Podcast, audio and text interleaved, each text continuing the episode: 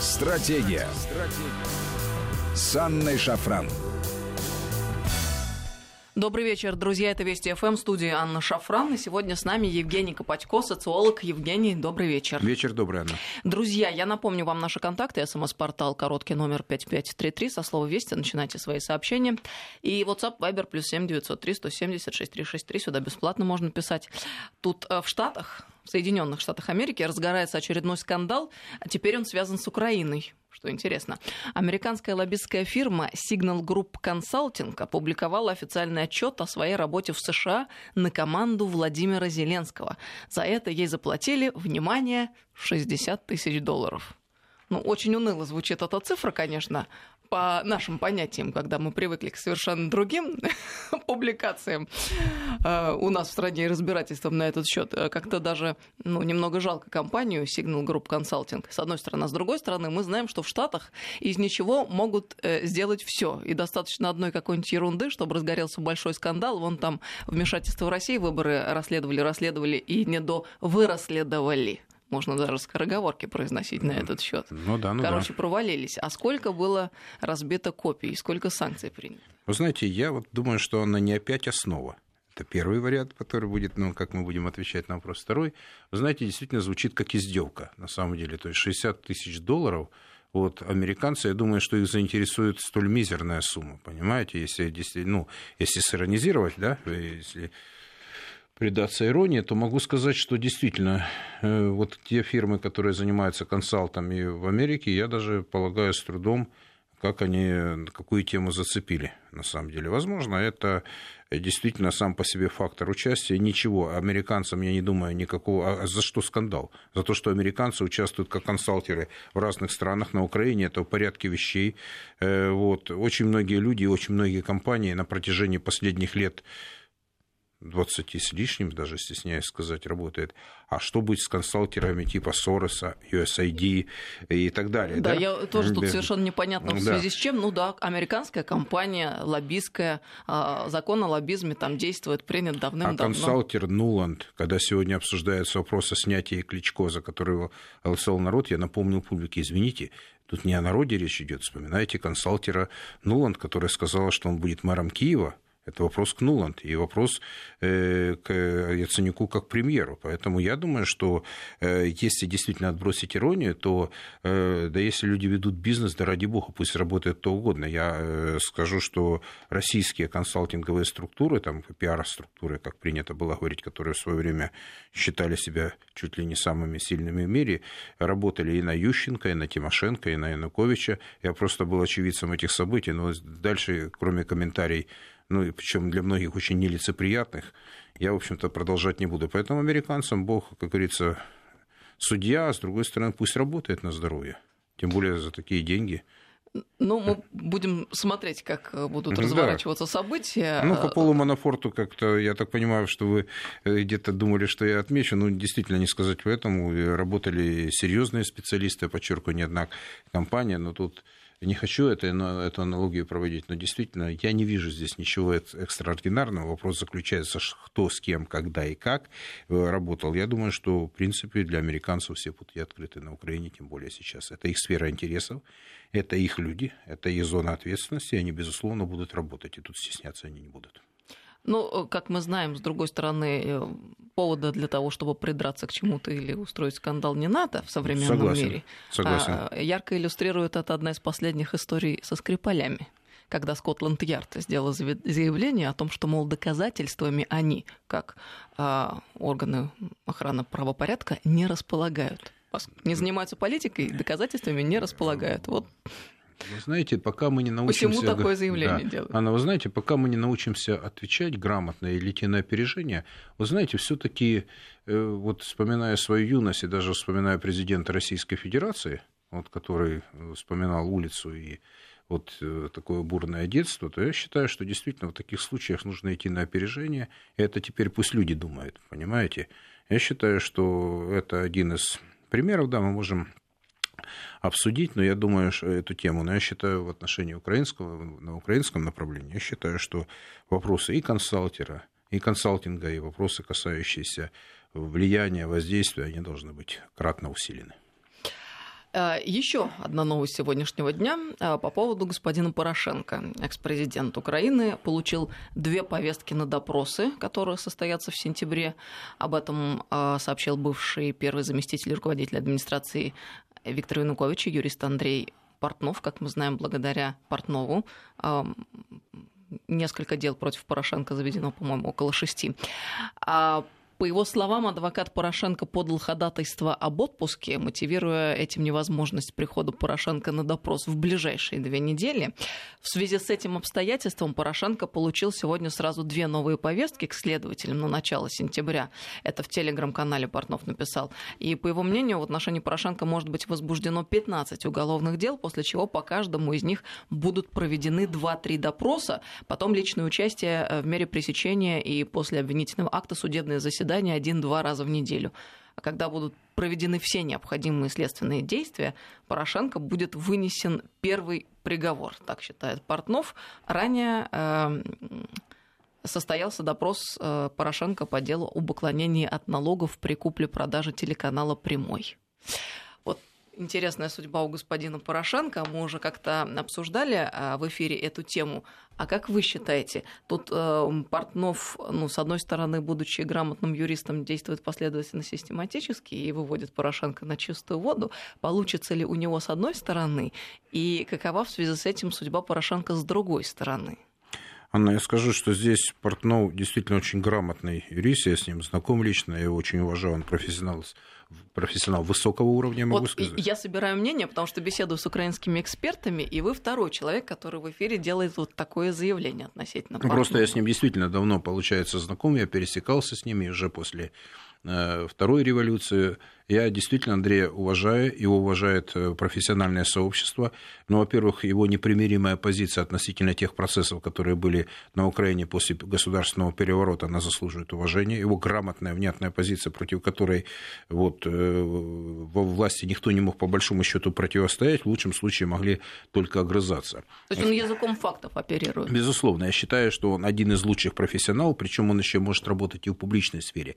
Это тоже, в общем-то, в какой-то степени важно потому что артикулировать, потому что политизация жизни, она ну, зашкаливает на Украине. Но, безусловно, неубиенные аргументы э, юридические, которые предоставлял Андрей Портнов, я думаю, что они приведут к своему логическому завершению. Но это только первая часть марлезонского балета. Дело в том, что по большому счету это включается обратка, как вот, знаете, на сленге говорить, за то, что они сделали эти люди со страной, в стране. Это последствия государственного переворота.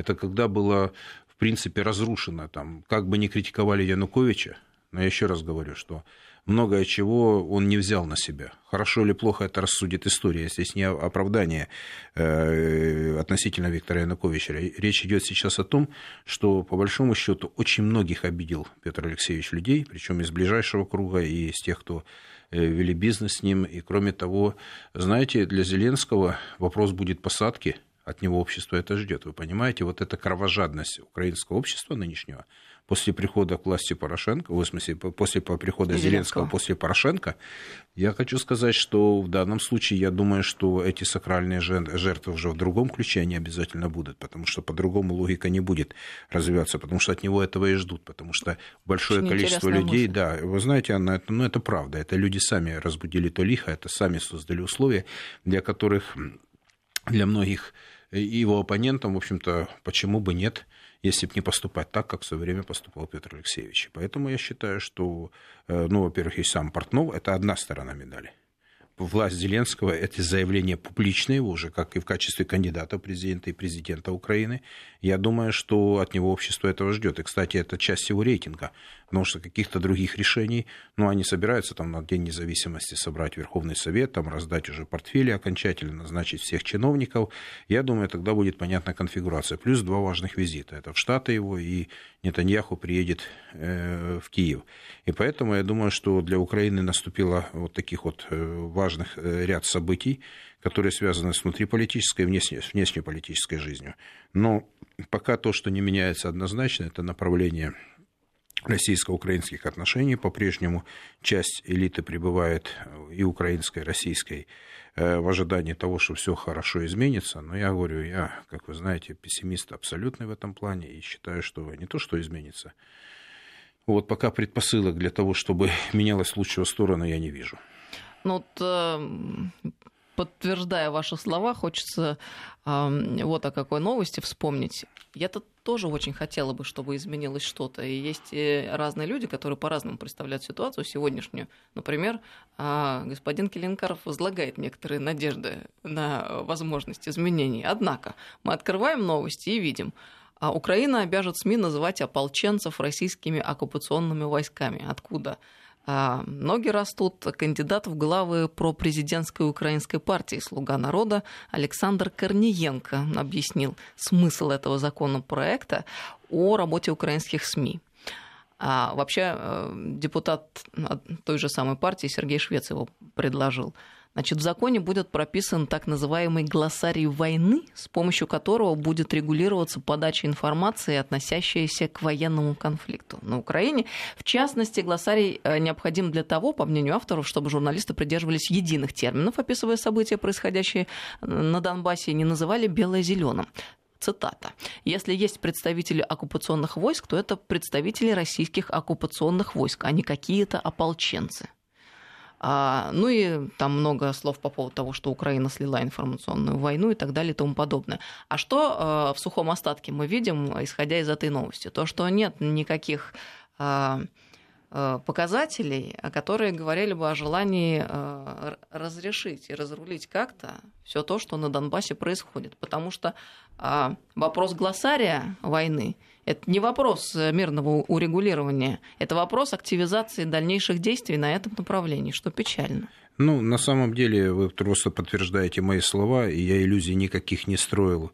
Я сказал, что это еще будет сложнее, потому что почему с этой властью переговоров никаких не может быть? Это пришли люди, которые идейно заточены на Запад. Эти люди, которые идейно настроены против России. Это люди, которые, подчеркиваю, являются э, русофобами, которые выступают и активно будут проводить свою политику. То есть для американцев, если, может быть, прошлое поколение где-то кого-то сдерживать нужно, то эти люди инициативно будут все делать для дальнейшего углубления вот этого разрыва между народами. А вот эти символические вещи касательно глоссария, то, о чем мы сказали, ну, во-первых, не приблизят, а, к диалогу, б, они для российской Э, власти, наверное, дополнительные аргументы будут э, относительно того, что они не будут с ними разговаривать, но если хватит ума, в данном случае я имею в виду, что по ряду ведомств. Но я полагаю, что э, позицию, которую занимает сейчас в Донбассе относительно этого конфликта, я думаю, что будет четко сопровождаться. Но я еще скажу на такую вещь, что действительно беспрецедентное обострение ситуации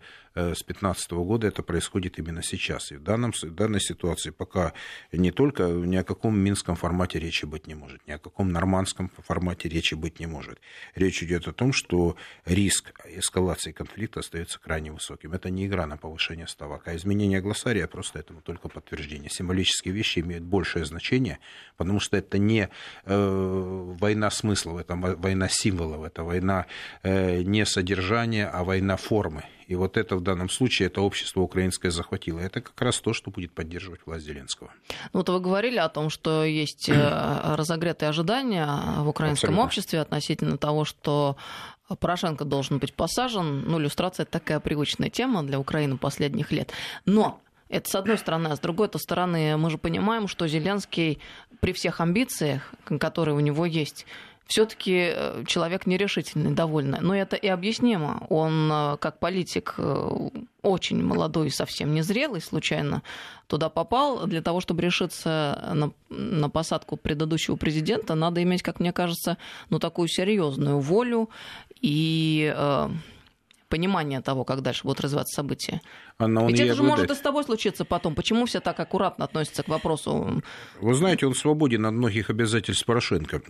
Я считаю, он достаточно сильный политик, потому что это ему показала избирательная кампания. Он получил ресурсы. Знаете, довольно, э, может быть, слабая фигура, которую недооценивали на начальном этапе, которая получила 13 миллионов голосов. Я еще раз, Анна, обращаюсь. Мне кажется, это вопрос не того, что он сильный политик, а того, что он сильный шоумен. Нет, это результат всегда. Понимаете, в чем дело? Вот я, Анна, вот здесь вот я не совпадаю с большинством здесь политикум и на Украине, и в России, за кордоном относительно того, э, сильный или слабый. Давайте так.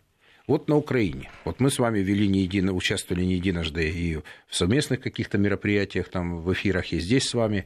И у вас же стратегия называется. Да. Важный момент заключается в том, почему мои аргументы, я считаю, имеют право на существование. Смотрите, Порошенко, Тимошенко, Опоблок. Все считали себя крайне крутыми, опытными, что они все сделают и все. Он их сделал всех. Извините, я на сленге буду профессиональным говорить. Он их обыграл по всем позициям.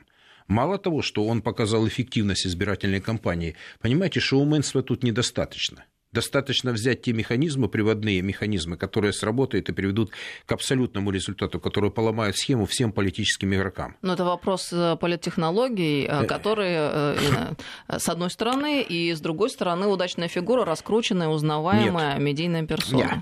Здесь вопрос энергии. Я считаю, что здесь, я еще раз говорю, не подумайте, что я апологет Зеленского, потому что тут у многих складывалось такое... Да, да, да. да. Почему я привожу аргументы? Почему я считаю, что какая бы технология ни была, знаете, были времена, когда, ну, слушайте, вот за столько лет... А потом еще есть еще третий фактор. Давайте. Замученное, измученное украинское общество, которое уже, кажется, как мне представляется, гори все синим пламенем, достали нет, вот все, пошли нет, вы подальше, пропадите пропотом, уже давайте выберем кого-то из нас. Нет, вот не согласен. Рубаха парень из Хорошо, слуги народа. Вы мне помогли сейчас. Я хочу сказать, в обществе довоенное ожидание, в обществе довоенный оптимизм, даже выше, чем он был до войны. Вот это я могу сказать, это то, с чем общество пребывает украинское сейчас. Завышенные ожидания от Зеленского, это правда. Но, с другой стороны, уровень социального оптимизма и сейчас зашкаливает на Украине. Любая социология об этом говорит. Не учитывать этот фактор нельзя. Это другое. На него надели те одежды, может быть, которому не соответствуют, но они хотят его видеть. Но, с другой стороны, он все это сделал.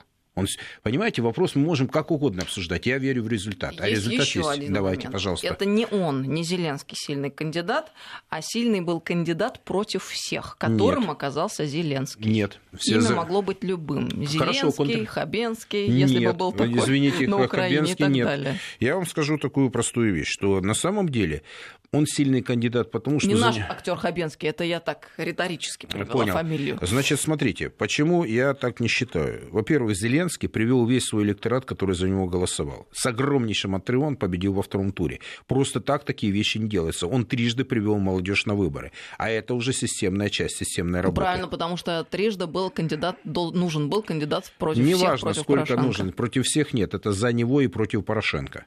Вот то, что было за него, это были президентские выборы, второй тур. То, что было, э, вернее, то, что было против Порошенко, это было за Зеленского и против Порошенко, а то, что было за Зеленского, это показали парламентские выборы, потому что там уже распорошилась эта публика, и он тоже получил довольно приличный э, по меркам нынешней Украины результат. Поэтому я абсолютно не считаю, что это эм, скажем, ситуативно, что это шоуменство. Я считаю, что это недооценка глубоких процессов, которые происходят в политикуме, где люди, которые не имеют опыта, выигрывают у тех, которые считают, что не знают все, что э, касательно политики, а еще касательно старого политика. Это приходит новое поколение к власти. Это приходят те люди, которые, я говорю, форма победила содержание. Им не нужны глубокие изменения. Вопрос заключается, вот я здесь, я не люблю спорить, я еще раз говорю, я с людьми говорю, говорю, хорошо, люди, почему вы считаете, что вы все, как бы, что у вас все хорошо, а что к России не стоит обратиться, обратить на это внимание, я говорю, уже Украина пришла в Россию.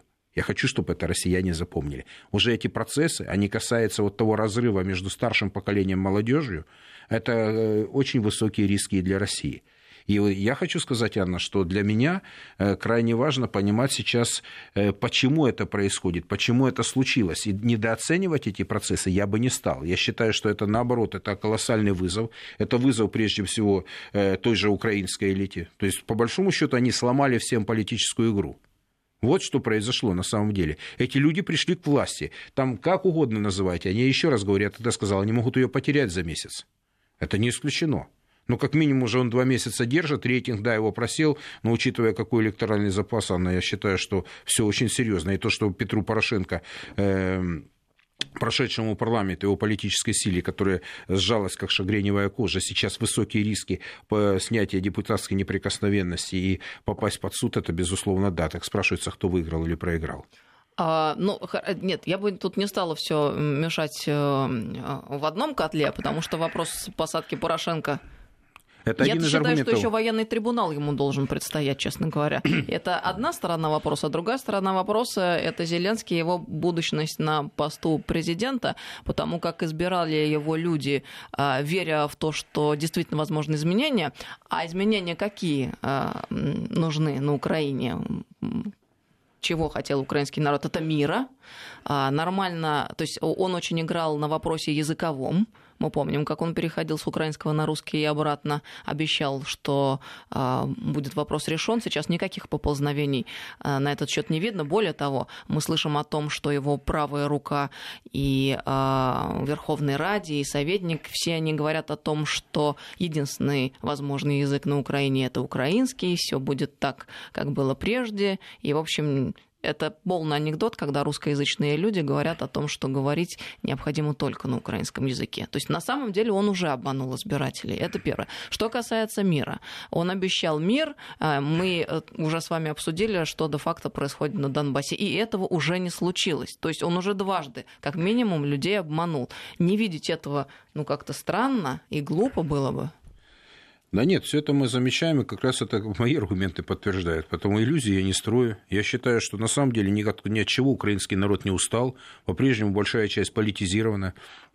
Большая часть людей ждет перемен, большая часть людей, она ждет вот продолжения анти, антирусского курса. Другого ничего не случилось. Вот это я могу сказать абсолютно точно. Не произошло никаких изменений относительно российско-украинских отношений. Все, точка. Поэтому... Э, мы сейчас должны прерваться на новости на несколько минут. Я напомню, что с нами сегодня Евгений Копатько, социолог, 553320, это СМС-портал, и WhatsApp Viber, плюс 7903 176 363. Сюда бесплатно можно писать. Продолжим через несколько минут. Стратегия. Стратегия. С Анной Шафран. Добрый вечер, друзья. 553320 это смс-портал, WhatsApp Viber, плюс 7903 176 363. А с нами Евгений Копатько сегодня, социолог. Эм, тут вопрос присылают, ну, вопросы разные присылают э, слушатели. А через какое время украинцы при сохранении нынешних тенденций разочаруются в Зеленском? Вы знаете, это может произойти достаточно быстро. Вот, но я полагаю, что все-таки, если еще раз говорю, что здесь вот это шоу должно продолжаться, я думаю, если он будет себя грамотно вести, а по некоторым признакам я вижу, что он ведет себя достаточно грамотно, чтобы там кто ни говорил. Я думаю, что это может растянуться во времени и в пространстве. Просто ему нужны шаги, нужны результаты. Но по Донбассу не получилось, не получится, я думаю. А вот, допустим, визит Нетаньяху, это вопрос важный, символическое значение. Его поездка в Штаты. А я не знаю, мы не зря в первой части говорили по поводу Порошенко. Это Петр Алексеевич открыл этот ящик Пандоры, на самом деле. И он стал заложником этих обстоятельств. И, по идее, э, ну, как говорится, Владимир Зеленский может сказать, не мы такие, жизнь такая. Хотя ненавижу эту фразу, потому что тут при чем здесь жизнь обвинять в том, что ты поступил. Но на самом деле эти, это можно переврать Петру Порошенко. И то, о чем делает, что делает Андрей Портнов, то, что делают сейчас многие оппоненты его, я думаю, что не лучшие времена наступили для Петра Алексеевича и для многих товарищей, кто участвовал в этих политических процессах. Потому что сейчас приходят более, скажем, Революционеры, знаете, революция нужна, чтобы уничтожить революционеров. Я не уставал повторять этим товарищам в свое время, когда они эту революцию совершили. Она так и должна. Сейчас будет происходить зачистка наиболее одиозных, наиболее рьяных, которые будет. И это будет своего рода такой респектабельный национализм, респектабельная русофобия, э, как бы с элементами интеллекта и прочего. То есть, как бы ребята никуда ничего не отказались. Я считаю, что все, что достиг чего Петр Алексеевич, может, ему и сохранят такие позиции. Он добился всего. Его президентство, я считаю, самое успешное с точки зрения разрыва российско-украинских отношений. И он эту задачу выполнил в полной мере. Первая партия великой шахматной доски закончилась. Сейчас выставляются фигуры на вторую партию. И именно по этой причине он вернулся на Украину, когда все восторгались, что, мол, ах, какой смелый вернулся. То есть э, мое предположение получил такие гарантии. Я думаю, что там он не... напрямую из Вашингтона. Вы знаете, все в этом мире очень быстро непредсказуемо. Вы говорите, что свидетелем вызовут, потом это потом подозреваем, а потом обвиняем. Я думаю, там ничего не закончилось. Что тогда. гарантии Вашингтона могут не помочь нам, ваш А взгляд? я думаю, что там в Вашингтоне все так просто в датском королевстве, потому что мы там не зря мы слегка иронизировали. На самом деле американцы очень серьезно, плотно сидят на Украине. Это их территория. Им не нужно НАТО, им не нужен Евросоюз. Они спокойно эту территорию будут оприходовать сами. Извините, я за такие слова говорю. Для них это крайне важно. Они не будут уходить из Украины. Это им важно. Это территория давления на Россию. Они совершили большой решили большую задачу при помощи Петра Алексеевича и части национальной украинской элиты. Они то, что нужно. Так я не поняла. То есть это означает, что они могут Порошенко в жертву в какой-то а, момент Конечно, принести? потому что, извините, э, Трамп не забывает таких вещей. Порошенко один из фигурантов тех процессов, которые э, боролись против Порошенко, когда они поставили на Хиллари Клинтон. Понимаете, и эти все товарищи этих вещей не забывали. А Байден по неволе, как один из ключевых игроков на президентских выборах 2020 года, я думаю, что там достанут массу вещей, э, которые будут ему очень неприятны Байдену. Это связано с тем же Лещенко, это связано с тем же Левочкиным, это с тем же Порошенко. А что это же... за кейсы, как модно говорить? А я думаю, что это не кейсы, это те люди, которые так или иначе поддерживали Хиллари Клинтон, понимаете, деньгами, поддерживали информацией, компромат э, выбрасывали на того же Трампа, э, содействовали отставке Манафорта. Вот и все. Это там много чего. И там много задействовано бизнесовых интересов тех же американских товарищей. То есть, что они, может быть, не разбираются как злые добрые исследователи, это как раз говорит о том, что американцы плотно зашли на Украину. И как они разберутся, кого они поставят жертву, и все. Им Украину не жалко, это одно. Э, эти люди являются для них заложниками. Они очень легко с ними простятся. То есть, они найдут повод такой э, достаточно, может быть, объяснимый публично, и думаю, что для них это не проблема вообще. Мы для них туземцы, ну поймите простую вещь. Ну, мы туземцы для них, и они работают на территории, которую позволили превратить из субъектности, пусть слабая субъектность Украины, но она была при Януковиче, давайте говорить откровенно, она полностью стала объектом воздействия внешнеполитического, прежде всего, Соединенных Штатов. Даже европейцы здесь стоят в сторонке и курят бамбук. Но я не устаю повторять, что какая-либо субъектность Украины возможна только при ее пророссийском состоянии. Как это не парадоксально Субъектность для... при нейтральном статусе Украины могла быть. Но Ющенко стал это разрушать, Кучма стал разрушать. Понимаете, мы там смотрим, что там Леонид Данилович, но извините, при всем уважении, это он написал Украина, Россия. Это при нем произошла первые шаги очень глубокие, очень серьезные по дерусификации, по образованию. Это все случилось при Кучме. Ющенко в этом плане даже оказался так. Ну, как раз он вызывал больше противодействия, особенно среди русскоязычного населения. А Кучма был тихой сапой, как раз все ломал. При нем же принята Конституция, где, второй, где русский не стал вторым государственным. Тогда большинство населения Украины за это выступало. Я просто не устаю об этом напоминать. И мы, когда говорим о тех процессах, которые происходят на Украине, да никто не устал. Этот процесс вечный может быть. Приходит другое поколение молодых рьяных. Но здесь проблема в другом. Россия не участник этого процесса. Опять-таки, та же избирательная кампания, опять-таки, здесь не популярен очень в России со своим мнением. Поставить на политическую силу, которым герои АТО, все люди, которые которые выступали против России, ничего, как говорится, э, ничего не происходит. Я имею в виду, что за жизнь оппозиционный блок. Сколько там фигурантов с антирусской позицией. Я не, ее называют еще прорусской партией. Я что-то, может быть, в этой жизни не понимаю. Я очень аккуратно стараюсь, как бы, часть людей, которых, ну, я уважаю, с которыми, ну, так тоже в этой жизни случилось. Но есть люди, с которыми точно они, ну, я не знаю, как, если Россия будет с ним вести э, переговоры, ну, тогда, наверное, печалька будет печальная. А что, есть какая-либо сила, с которой можно было бы прям нет. по всем параметрам вести Такой переговоры? Силы нет. Ну, вот э, в том-то и дело, что любая сила будет содержать в себе тех или иных людей, Ну, это, извините, это тогда системно, это провал на украинском направлении, давайте вещи своими именами называть. И для меня есть очевидное одно из решение этого вопроса. Это, в общем-то, если был Дебальцево и Лавайс, то сейчас, ну, понимаете, минских договоренностей нет. Нормандского формата нет.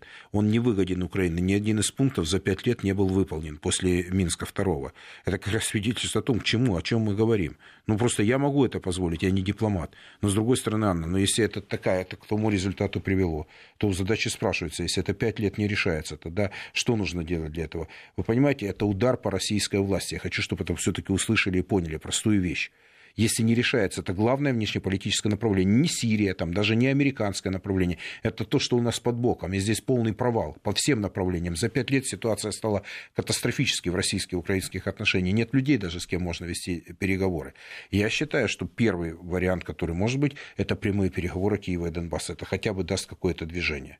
Но Киев не идет на это. А дело в том, что ну, тогда и Москва должна не идти на это, потому что другого пути нет. Это для Киева, как ни парадоксально, это Киев выгоднее. Не поняла, на что Москва не должна тогда э, идти. Значит, ну, Москва тогда не должна идти на какой-то диалог без включения... Без участия в Донбасса Конечно, непосредственно. Потому что это развязывает руки Украине, как ни парадоксально. Она делает ее субъектом, потому что здесь вопрос. Москва гарант выполнения соглашений Минских, так же, как Германия и Франция. А в данном случае прямой диалог, он повышает уровень субъектности Украины. Потому что вот эти люди, которые не хотят и не хотели жить в 2014 году, которые не признали государственный переворот 2014 года. Зеленский, в принципе, э, они, вот вся власть, вот понимаете, в чем парадокс? Логика, хотя парадокс, как один умный человек сказал, это недостаток аргументов. Так вот, они подтверждают все то, что сказано нами было за пять лет. Все, что делал Порошенко, это преступно в военной сфере, это в экономической сфере, это против Украины, это масса проблем на внешнеполитическом направлении, задача тогда спрашивается, если это все вы обвинять будете Порошенко, в том числе и в этих вещах, включая коррупцию, включая э, проблемы на Восточном фронте, там, отношения, там, я не знаю, там, с агрессором, как они называют, тогда, скаж... тогда в задаче спрашивается, может быть, действительно есть смысл попробовать поговорить. Но этого не случается. Вы же правильно сказали, когда э, слова, что это оккупационные силы, еще что-то. Ну, да, какой ну, диалог может рассматривается быть? такой закон. Это, у меня вопрос простой, понимаете, для меня внутренние компромиссы закончились в 2014 году. Я пытался как-то говорить, понимаете, вот мое мнение спрашивают люди, что ты думаешь? Но я, как вы видите, публично я не ошибся аж ни разу ни в прогнозах, ни в своих оценочных суждениях. Не потому, что я э, хочу это подчеркнуть, я просто говорю, может быть, другие аргументы люди пред, пред, предпочитают. Договариваться с кем? Кто не договороспособен, договариваться с той властью, которая считает тебя агрессором, которая не меняет даже риторику в диалоге, но вы извините меня, тогда э, какой мы хотим получить результат, за счет чего? И плюс э, тотальная усталость, знаете где? Не в украинском обществе усталость. То есть они, может быть, и хотят мира, но на условиях, которые выгодны и приемлемы для Украины, устал народ Донбасса. И вот там неопределенности живут несколько миллионов человек, которые хотят внятности и понятности. И в условиях, кстати, деиндустриализации страны я еще раз, я тут уже не знаю, каким, э, что нужно сказать, какие аргументы привести. Донбасс может быть самодостаточен во всех условиях деиндустриализации. Он сам вытянет себя, он не будет просителем. Он даже когда вот близкие отношения с Россией, уровень субъектности повышения, создание экономических условий. Иными словами, это не дотационный регион, а потенциально тот регион, который да, может обеспечивать... Да, даже в условиях да. войны. Я просто хочу, чтобы это было понятно. Так и Саша Захарченко говорил об этом. Они сделали много до того, пока он был жив, э, что, чтобы э, Донбасс был, смог... Э, Россия очень благодарна в Донбассе, вы понимаете? Но и люди как раз благодарность свою давали тем, что они пытались что-то делать, чтобы ресурсы как-то... Потому что Украине помогал Запад, Донбассу помогала Россия. Это все правильно, это все нормально. Это, ну, в все, все, все было понятно в человеческом и политическом плане. Я говорю, если это такая возможность будет, и я думаю, что президент России это понимает. Главное, чтобы вот на местах не мешали, не саботировали эту ситуацию. В Донбассе люди будут работать, они сделают все сами. А можете ли вы сравнить ситуацию сейчас э, на Донбассе и на Украине, как люди живут? Конечно, в Донбассе живут хуже, потому что люди вне закона. На Украине тоже не сахарная жизнь, но справедливости ради, действительно, экономисты говорят, что с учетом оттока огромного населения, с учетом снижения вот этой э, социального давления и на общество, то есть, ну, вы понимаете, социальная защита населения минимизирована. Это огромные деньги то ну, зарплата там к 400 долларам, ну, может быть, нет 400 долларов, там 300 с чем-то. При Януковиче мы знаем, что средняя зарплата была где-то 400 с чем-то долларов. Это была неплохая э, зарплата. Это где? При, когда Янукович в 2013 году был, да. А, ну в целом по Украине, да, да естественно. Сейчас угу. они, если не приблизились, ну чуть поменьше, ну то есть рост, да, после катастрофического падения там 2014-2015 году, реально, я еще подчеркиваю, это не за счет роста, это за счет оттока населения, за счет снижения нагрузки э, на государство в этих вопросах, а в Донбассе это зарплаты ниже, а в Донбассе безопасность э, хуже, неопределенность выше, понимаете, ключевое слово определенность и безопасность. Люди готовы многие вещи решать и запускать, но там сохранилось производство, которое они разрушили. Если это запустить, то и зарплаты будут выше, и люди потянутся туда-обратно. Самое главное обеспечить это. Я абсолютно в этом убежден. Как бы это банально ни звучало, это сразу даст движение. Это сразу даст результат. Подчеркиваю, это вопрос даже нескольких месяцев. Тут не надо ничего. Просто вот вы, это безопасность, и люди начинают работать, и для внутреннего российского рынка, для Донбасса есть что восстанавливать. Люди сами потянут. Потому что менталитет нашего народа в Донбассе такой, что никогда нахлебниками у кого не были. Это совершенно другая ментальность. Это люди-воины. А что должно произойти, чтобы начались переговоры Киев-Донбасс? Вот реальная развилка где? Э, я думаю, Может что... быть, нужно введение третьей стороны? Нет. Я думаю, что здесь должен быть, если... Турции, Польши. Ну, уже в Стамбул съездил э, Владимир Зеленский, и уже это нам нужно разбираться, что с Эрдоганом в этом случае делать поляки, ну, вообще они глаз положили на Западную Украину, они своего добьются. По поводу Венгрии, вообще, вы знаете, вот по поводу там русских паспортов и чего далее. А там, я думаю, ситуация по Закарпатью для украинцев, которые имеют венгерские паспорта, очень печальная. Ну, в смысле, для Украины, а для украинцев, там, которые имеют венгерские паспорта, нормальные. Вы понимаете, еще, по-моему, с 2012 года венгры Закарпатья, они участвуют в президентских выборах Венгрии. И ничего а, как... прям вот так Конечно. Вот? А вы как интересно. думали? Да. А вы думали как? А в 2010 году венгры, еще... венгры молодцы вообще. Нет, нет, ну я просто говорю, проводят. вы понимаете, а поляки что не молодцы? То есть полонизация Западной Украины, э, окатоличивание их. Понимаете? Оно стремительно идет. Они грамотно работают. Вот они научились работать. Миллион людей. Ну, послушайте, в России 145 миллионов населения, и у Польши 38. И там работает каждый 38-й, условно говоря, это гражданин Украины плюс семьи, который работает на польскую экономику. Это о чем-то говорит, это впечатляет. Я считаю, меня это впечатляет. 8 тысяч студентов учатся и больше 150 тысяч прошли через польские вузы, а то, что они против бандеровцев выступают, поляки, я думаю, что они еще воспитают ту часть э, полонофи, э, полонофилов среди украинцев, которые будут воевать с бандеровцами еще, то есть они их руками будут действовать. Поляки в этом плане не отступятся. Они очень чтут и уважают свою историю. А по Донбассу, я думаю, что здесь просто должна быть внутренняя решительность и политическая воля. Я считаю, есть люди, есть э, задачи, которые вполне по силам решаются. То есть есть примеры. И для Украины еще вот то, что Закарпатье, Румыния, э, Буковина и Польша, это еще просто они до конца этих рисков не понимают на Украине. Я не очень поняла, что является ответом на вопрос, что должно произойти, чтобы начались переговоры. Значит, я считаю, я прямой ответ, короткий ответ. Я считаю, что должен быть прямой диалог между президентом Российской Федерации и Зеленским, но после того, как Украина смягчит тон, и когда это будет действительно дипломатично, когда Владимир Владимирович реально может говорить ну, с человеком, когда ну, тебя не считают агрессором, ну, когда не, не разговаривай с агрессором.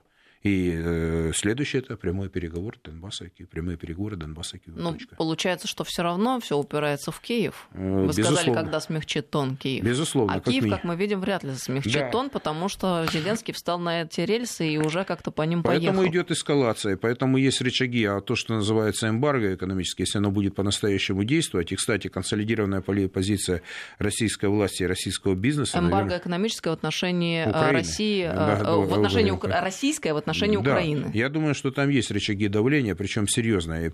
Хотя, вы знаете, здесь вилка или палка о двух концах, лучше правильно сказать, потому что мы говорим, что санкции не действуют, да, а контрсанкции действуют. Все действует. И России это тяжело, это наносит ущерб, и Западу это наносит ущерб, и Украине наносит ущерб. Я считаю, что здесь я бы, может быть, был противником всякого такого давления, но диалог должен быть тому, что должна быть воля к решению таких задач. И если ты хочешь решать, значит, ну, ты по-человечески должен начинать разговаривать с другой стороной. А так по-другому, тем более, что два разговора, инициированные с Зеленским, с президентом Российской Федерации как раз и говорят о том, что есть задачи, потому что ключевой риск, я сейчас вижу, что бы мы сейчас ни говорили, ни парламент, ни, там, ни экономическое решение, я считаю, риск эскалации конфликта в Донбассе остается очень высоким. И это в Донбассе понимают. И все, что все новости и сводки с линии фронта говорят о том, что ситуация может резко измениться в худшую сторону. А люди на Донбассе, они по-прежнему еще хотели бы быть вместе с Россией? Э, ну, вы знаете, если еще так пройдет год-другой, я даже не знаю, куда они захотят. Потому что неопределенность самое страшное. Еще раз говорю, пять лет. Ну, речь об усталости. Вы конечно, конечно, нет, неопределенность, усталость это само усталость собой. от неопределенности. Да, да, Анна, самый важный вопрос, я считаю, это безопасность и неопределенность. Но вообще сложная очень ситуация, потому что с одной стороны, да, и это невозможно не принимать во внимание, и это меня лично сильно печалит неопределенность, и люди, конечно же, должны уже были бы от этого устать. А с другой стороны, понятно, что если твои близкие родственники погибли в этой гражданской войне против Киева, то тоже как-то странно возвращаться туда. Поэтому что делать? Кошмар Вы знаете, если так, на уровне экспертного сообщества, что, что публично не часто говорит, я вам назову несколько э, таких вот позиции, которые не часто произносят. Первое. Все, что происходит сейчас с Донбассом и на Украине, Донбасс Украине нынешней элите не нужен. Они готовы были бы его отстегнуть, но они это держат как э, напряжение против России. За украинской элите они и так получили... Но Донбасс лаком... будет вечно мешать Киеву нынешнему, э, потому да. что у них совершенно противоположная позиция да. по основным вопросам. Абсолютно правильно. Второй момент. Это то, что Э, в нынешних условиях военным путем э, они Донбасс не возьмут, это тоже очевидно. Третий момент – это то, что э, в данном случае определенность по поводу Донбасса, усиление его самостоятельности, вот именно субъектности, я думаю, и усилит позицию Донбасса и Россию и переговоры с Украиной. И я думаю, что это решение просто ну, оно напрашивается само по себе. А в данном случае я считаю, что э, какой-то другой темы и какое-то какое смягчение позиции быть не должно. Потому что, еще раз говорю, ответственность за людей, что они скажут через год. Люди и так там очень не, э, масса вопросов задаются. Ну, с паспортами это, это временное решение. Должна быть стратегия на украинском направлении. Первое, я говорю, экономика, самостоятельность, рост субъектности. 5533 Вести, это СМС-портал. WhatsApp, Viber, плюс 7903 176 363. Сюда бесплатно можно писать. А вот интересные заявления делают э, депутаты Верховной Рады. Там они очень разные. Мы с вами сейчас закон о СМИ, нам поправки в закон о СМИ, да, обсуждали. А вот э, Евгений Мураев заявил, что инфраструктура Украины в большинстве своем состоит из построенного во времена СССР что говорит, когда едешь по стране, бываешь не только в крупных областных центрах, то понимаешь, что украинские города живут в далеком советском прошлом. А, отметил, что доля советских построек на Украине составляет 90% от общего числа. Сожаление выразил, что стройками постсоветской эпохи гордиться не получается, так как они проходили только на словах и в воображении нынешних министров или фигурируют в материалах расследований. А элитные новостройки помогают легализовать нечестно заработанные деньги деньги не решают жилищную проблему, так как недоступны большинству украинцев.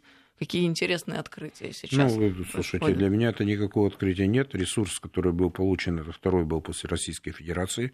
Уровень образования, уровень индустриализации был беспрецедентно высоким. За 30 лет, без малого 30 лет, произошел процесс деиндустриализации страны.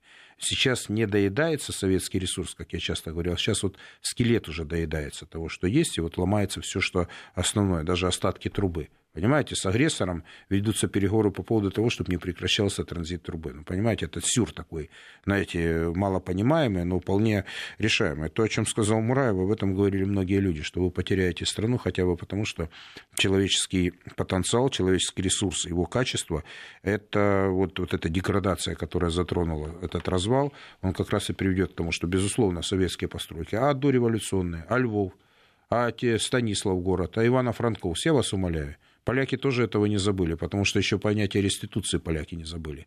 И многое чего там много. И Бессарабия, и Закарпатье, 45-й год, 40-й, 39-й, и 54-й Крым, ну, с Крымом как, как бы понятно сейчас, да? Но самое важное, я считаю, что здесь нужно, в общем-то, э, в этой информационной войне переходить в наступление, потому что мы правы по сути. По Крыму, то какие проблемы крымчанам? Это их решение, оно подтверждается каждый год. Немцы проводят социологию, там, ну кто там только не проводил социологию. Люди также отвечают примерно тот же процесс, ну, процент плюс-минус. Людей выступают за это. По Донбассу и по Украине тоже. Если, ну, если идет декоммунизация, разберите Днепрогэс, все металлургические заводы. Слава богу, что на территории Донецкой и Луганской Народной Республики есть четыре металлургических комбината. Еще одно обстоятельство. Львиная доля экспорта украинского – это Мариуполь, чтобы вы понимали. И порты тоже. Это тоже построено при Советском Союзе. Азовсталь или чай Азовмаш. Пишут, нам идет война, слава богу, что война санкций, пора признавать Донбасс. Ну, мы это давно говорим. Ну, по поводу Зеленского а, многие не согласны были. Ну, ради бога. Я а... говорю, ради бога, люди. Я Продукт просто... без альтернативности не сильный политик, пишут нам. Ну, вы знаете, я еще раз говорю, я готов идти против Чечения, против не потому, что я хочу там доказать свою правоту, но по факту нельзя недооценивать людей, которые ломают ситуацию для других, которые себя считают искушенными политиками. Это мой аргумент. А еще пишут, Копатько самый разумный эксперт без розовых очков. Спасибо, ребята. Ну, у нас много очень хороших и любимых гостей. Евгений Копатько, один из любимых. Спасибо вам большое, что Спасибо, вы с нами. вам. Евгений Копатько, социолог, был с нами в этом часе. До новых встреч в нашем эфире. Спасибо. Мы прощаемся. Всем доброго вечера, друзья. Это Вести ФМ. Стратегия. Стратегия. С Анной Шафран.